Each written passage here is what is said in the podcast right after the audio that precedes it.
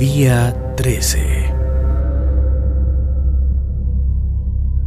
La verdad la mañana ha sido muy aburrida. Las mismas caras de siempre, los mismos comentarios, los mismos gestos. Se ha acercado a mí, la verdad, bastante gente. Algunos para mí son casi desconocidos. Me dan la mano y me dicen que lamentan lo de mi chica.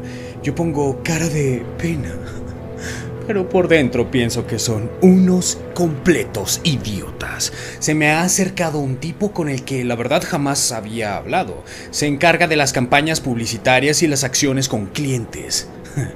Joder, acciones con clientes. ¿Qué mierda es esa? ¿Dónde maldita sea estamos metidos? Oigo hablar a esa gentuza y solo puedo pensar en sus ojos apuñalados, sus lenguas cortadas y sus genitales destrozados y desgarrados.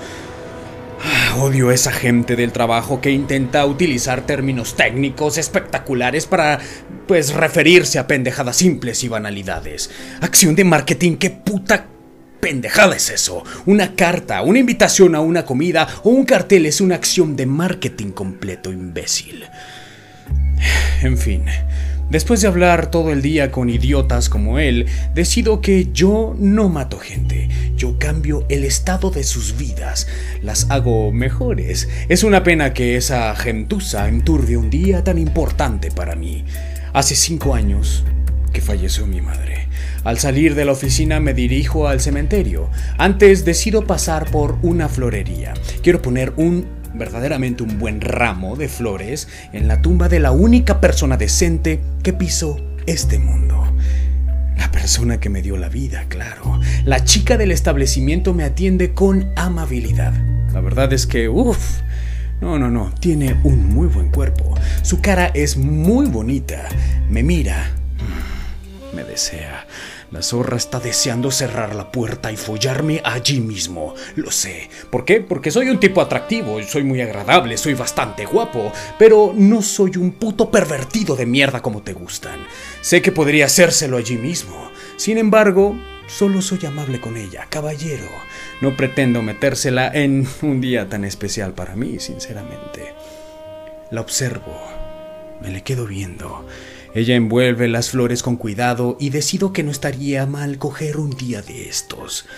Compro una rosa aparte del ramo que compré y antes de salir de la tienda simplemente se lo doy. Se queda pasmada.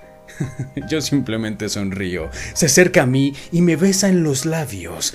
Ay, pero antes, alguien entra en ese momento de la tienda y nos interrumpe. Me da una tarjeta con su teléfono, se despide amablemente. Vaya que soy un don Juan. Pero después de ahí voy al cementerio. Mientras me acerco a la tumba de mi madre voy pensando en el poder que me ha sido otorgado. Yo soy capaz de seducir a una, una mujer loca ninfómana y matarla mientras le digo que la quiero. claro está, seguro que lo acabaré haciendo. Llego frente a la tumba de mi madre, mi madre muerta yo le rezo, Madre, de verdad, intento hacer que te sientas orgullosa de mí. Tienes un gran hijo. Te juro que todas esas muertes no han sido en vano. El hecho de sentir cómo la sangre cálida empapa mis manos al cortarle el cuello a esas personas que no valían nada me hace más y más poderoso. El hecho de ver cómo la vida simplemente se les escapa mientras el sonido de la sangre entra en sus vías respiratorias ahogándose con ella me reconforta como no tienes una idea. Creo que es momento de saciar una vez más mi sed de terminar con la vida de alguien más.